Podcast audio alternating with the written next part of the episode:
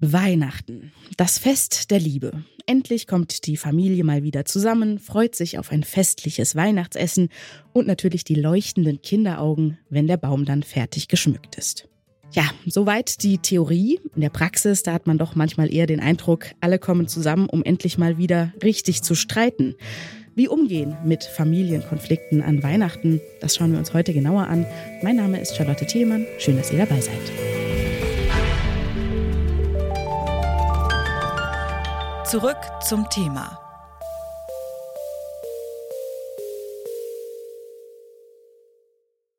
Packen wir erst die Geschenke aus oder gibt's doch erstmal Abendessen?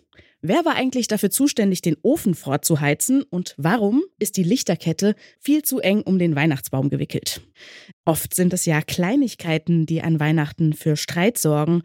Wie kann man verhindern, dass Konflikte eskalieren? Darüber spreche ich jetzt mit dem Familientherapeuten Björn Enno Hermanns. Herzlich willkommen im Podcast. Ja, vielen Dank. Hallo. Herr Hermanns, jetzt bin ich ja schon mit der Annahme reingegangen, dass Weihnachten ja ein besonders konfliktreiches Fest ist. Ist das eigentlich ein Mythos oder wird über Weihnachten tatsächlich ziemlich viel gestritten? Also ich kenne da tatsächlich keine äh, absolut validen Daten drüber, aber ich würde schon sagen, dass allein die Tatsache, dass Menschen aufeinander treffen, die sonst ähm, so möglicherweise gar nicht die Möglichkeit zum Austausch miteinander haben, ähm, mit sich bringt, dass da auch mehr Potenzial, auch quantitativ für Konflikte und für Streit einfach ähm, gegeben ist. Insofern gehe ich schon davon aus, dass da vielleicht ein wenig mehr auch gestritten wird als an anderen Tagen des Jahres. Mein Eindruck ist, dass, wenn Familien streiten, dass es da eigentlich oft um Kleinigkeiten geht. Also Stichwort äh, Lichterkette, die zu eng gewickelt ist. Was würden Sie denn da raten? Ausdiskutieren oder lieber auch mal gut sein lassen und vielleicht den eigenen Ärger auch mal runterschlucken?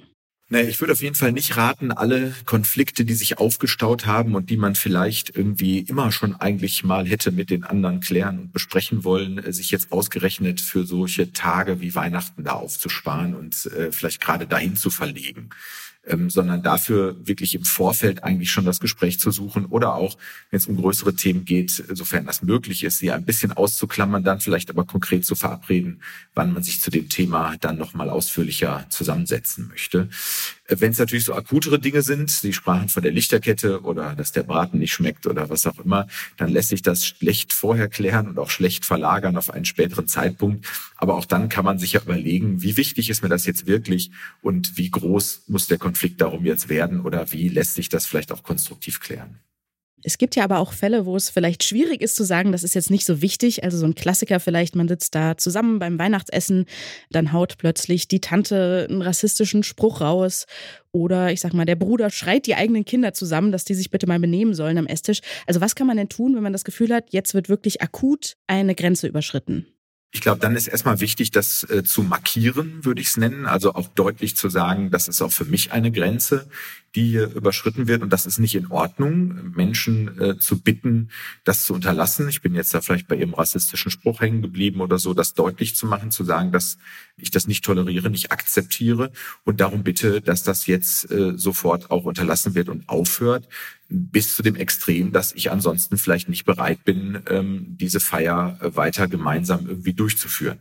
Bei dem Bruder mit seinen Kindern ist es vielleicht ein bisschen schwieriger, weil ich sag mal, der Erziehungsstil, ähm, wenn es jetzt nicht gleich äh, völlige Grenzüberschreitung ist, obliegt natürlich irgendwie dann auch wieder äh, unterschiedlichen Betrachtungsweisen. Aber auch da vielleicht zu sagen, ich finde das schwierig, ich kann das schwer irgendwie akzeptieren und aushalten, wenn hier so umgegangen wird und ähm, darum bitten einfach äh, dann das ähm, vielleicht zumindest für den Zeitraum so zu gestalten, dass da auch alle irgendwie mitleben können. Ja, und das ist natürlich immer die Frage, wie wertschätzend gelingt mir das oder wird das immer gleich nur als Anklage irgendwie gehört? Aber da kann ich zumindest ja versuchen, es so rüberzubringen, dass meine Position klar wird und gleichzeitig es ähm, ja wertschätzend der anderen Person gegenüber bleibt, wenn es auch in der Sache äh, deutlich kritisch ist.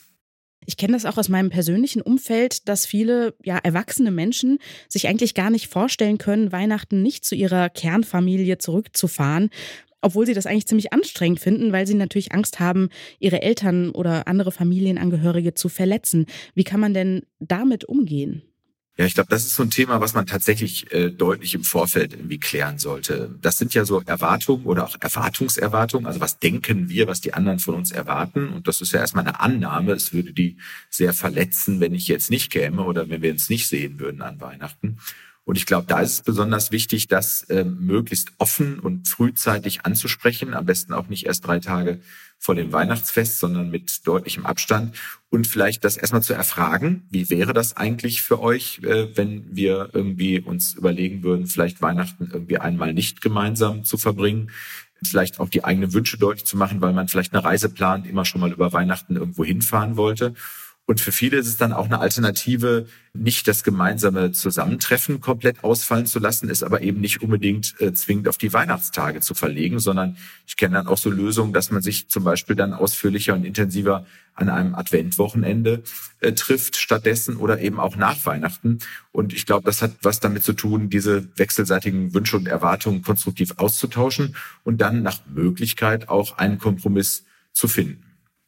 Wenn man sich dann aber entschieden hat, doch zu fahren an Weihnachten, wie kann man denn verhindern, diesen Effekt von, ja, man lebt so sein Leben, eigentlich kommt ganz gut klar und sobald man ja einen Fuß über die Türschwelle der Eltern setzt, fällt man plötzlich wieder in alte Muster zurück, fühlt sich wie ein kleines Kind, weiß nicht, ein schiefer Blick der Mutter bringt einen wieder vollkommen auf die Palme.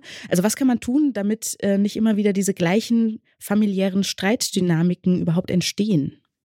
Also einerseits glaube ich, dass man aus dieser Dynamik oder aus dieser, ähm, diesem Modus, wenn man da in das Elternhaus zurückkehrt über die Türschwelle in typische Situationen aus der Kindheit, gemeinsame Mahlzeiten und so weiter, dass das nie ganz klappen wird, ähm, die alte Rolle überhaupt nicht mehr zu verspüren, die Kinderrolle und die komplett zu verlassen und äh, sich jetzt da komplett neu auf einer erwachsenen Ebene ähm, zu begegnen, ohne dass diese alten Erfahrungen mitspielen, das ist schlicht eigentlich nicht möglich, weil wir diese Erfahrungen ja in uns tragen und mit uns tragen.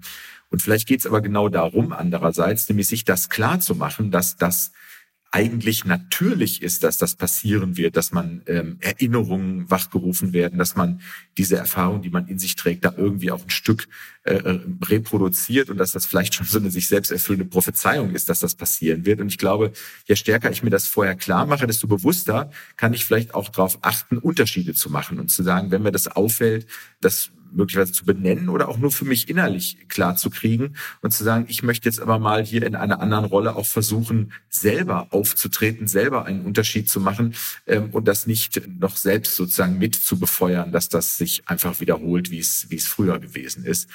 Und ähm, ich glaube dann wiederum, das, was ich schon sagte, ist offen anzusprechen. Sie sprachen von typischen Konfliktdynamiken und äh, einfach zu sagen, Mensch, das ist doch ein Muster oder das kennen wir doch gut in unserer Familie, wie das immer wieder verläuft und das frühzeitig irgendwie zum Thema zu machen, weil möglicherweise ja auch alle Interesse daran haben, dass sich das eben nicht ewig wiederholt, sondern dass ein Unterschied gebildet werden kann und man es mal neu schafft, äh, miteinander da zu sein und dieses Thema irgendwie vielleicht anders äh, zu bewältigen, zu behandeln, anders miteinander umzugehen. Also ich nehme jetzt schon mal mit, es lohnt sich auf jeden Fall im Vorfeld schon einiges zu besprechen, ähm, damit Konflikte eben, wenn sie auftreten, nicht eskalieren.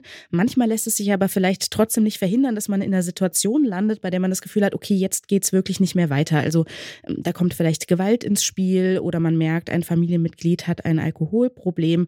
Wie kann man sich denn, wenn es wirklich ernst wird, Hilfe suchen?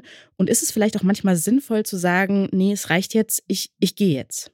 Genau, das ist so ein bisschen was ich vorhin schon mal kurz angesprochen hatte, wenn die Grenzen überschritten werden. Und das sind ja individuelle persönliche Grenzen. Also ich glaube, ähm, bei Gewalt, äh, ja, körperlicher Gewalt, niemand muss sich da der Gewalt aussetzen. Im Zweifel ruft man dann die Polizei oder so, wenn körperlich jemand gewalttätig wird. Aber neben diesen, sagen wir mal, ähm, rechtlichen Grenzen auch oder klaren Grenzen gibt es ja auch individuelle Grenzen, wo man sagt, da wird jetzt etwas überschritten, was für mich nicht in Ordnung ist. Und ich glaube, sich dann nicht weiter der Situation auszusetzen und aus irgendwelchen möglicherweise falschen Verpflichtungs- oder schwierigen Verpflichtungsgefühlen, Empfindungen dort zu bleiben, sondern zu sagen, ich ziehe jetzt auch die Grenze, ich verlasse die Situation, ich bin nicht bereit, hier weiter zu sein, ist natürlich so ein bisschen die Ultima Ratio, aber natürlich eine logische Konsequenz, die man dann auch ziehen sollte, insbesondere wenn es darum geht, sich selbst zu schützen. Und das meine ich jetzt nicht nur körperlich, sondern eben auch psychisch, ähm, da nicht irgendwie ähm, belasteter rauszugehen oder mit deutlichen Belastungen rauszugehen, die vorher vielleicht ähm, gar nicht so, so da gewesen sind.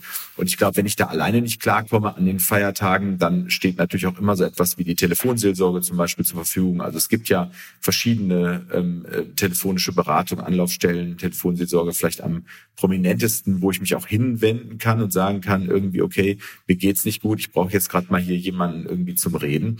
Ähm, und da, glaube ich, auf die eigenen Bedürfnisse und Grenzen zu achten, halte ich das schon für sehr wichtig. Das sagt Familientherapeut Björn Enno Hermanns. Vielen Dank für das Gespräch und Ihnen natürlich gute Feiertage. Gerne, das wünsche ich Ihnen und Ihren Hörerinnen auch. Und das war's auch schon von heute mit Zurück zum Thema. Wir wünschen natürlich auch euch schöne und möglichst konfliktfreie Feiertage und vielleicht konntet ihr ja sogar den ein oder anderen Tipp mitnehmen. Wenn ihr uns in der Redaktion ein Weihnachtsgeschenk machen wollt, dann hinterlasst doch gerne fünf Sterne in eurer Podcast-App. Dann freuen wir uns sehr und damit unterstützt ihr auch ganz konkret unsere Arbeit hier bei Detektor FM. Bleibt mir nur noch Florian Drexler zu danken, der diese Folge produziert hat. Mein Name ist Charlotte Thielmann. Wir hören uns hier an dieser Stelle am 27. Dezember wieder. Bis dahin, kommt gut durch die Feiertage. Bis bald. Zurück zum Thema vom Podcast Radio Detektor FM.